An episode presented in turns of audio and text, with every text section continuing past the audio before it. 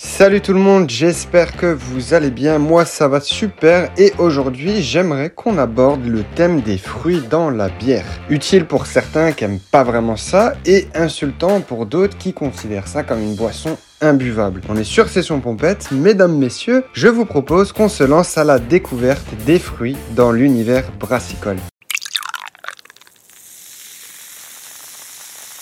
Mettre des fruits dans une bière. Quelle drôle et belle idée à la fois. Et faut se l'avouer, c'est vendeur et ça marche. Et nos géants des grandes surfaces l'ont bien compris. Ils attirent une clientèle qui n'aime pas vraiment la bière pour pouvoir les pousser à consommer leurs produits. Ce qui est dommage là-dedans, c'est que maintenant, quand on pense à des bières aux fruits, on associe très souvent à des bières de grande surface. Et pour un amateur de bière, ça donne pas vraiment envie. Déjà, c'est à base d'extrait de fruits, puis au niveau du goût, on n'est vraiment pas sur de la bière de qualité. Pourtant, on peut aussi trouver des microbrasseurs qui se lancent à la conquête et à la découverte de saveurs entre leurs recettes de bière originales et le fruit qu'ils veulent utiliser. Mais alors, pourquoi mettre des fruits dans une bière? Vous l'aurez compris, premièrement, l'ajout de fruits permet en fait de faire écho aux saveurs de loublon, de malt et de levure qu'on utilise, en soit permettant d'amplifier la saveur, soit en venant confronter les différentes saveurs pour avoir certaines résonances. Deuxièmement, l'ajout en fruits permet d'augmenter la teneur en sucre qui va venir faire élever le taux d'alcool, mais aussi augmenter la consistance de notre bière. Troisièmement, on va ici aussi explorer l'acidité du fruit. Si on utilise un style de bière comme des Berliner Weiss, des bières sûres qui sont acidulées, Rajouter des fruits rouges ou du citron, ça permet d'amplifier la teneur en acide et de mettre un bon petit kick dans nos papilles.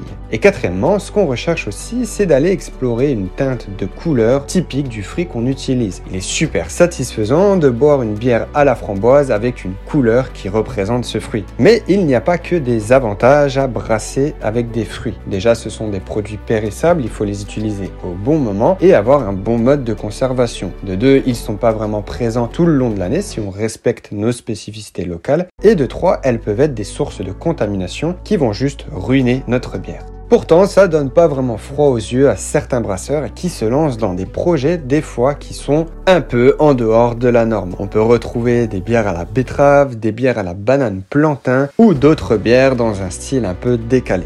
Alors nous, amateurs de bière, comment on se retrouve là-dedans? Je vous ai concocté un petit top 3 des styles de bière qui se marient super bien avec les fruits. Premièrement, on peut parler des bières lambiques ou des bières sûres. Ce sont des bières acidulées en raison de l'acide lactique qu'elles contiennent et ici le fruit va venir s'équilibrer avec l'acidité de la bière. La deuxième catégorie qui se marie bien, ce sont les bières au blé ou les bières blanches. Ici, la saveur du blé se complète super bien avec le fruit et très souvent on utilise des levures allemandes qui apportent une complexité de saveur comme des goûts de banane, de coriandre, de basilic qui vont pouvoir se complémenter avec le fruit qu'on utilise. Et troisièmement, on peut penser aux stouts, aux porteurs, les bières brunes noires. On a ici des bières très riches en saveur de sucre mais aussi des notes de café.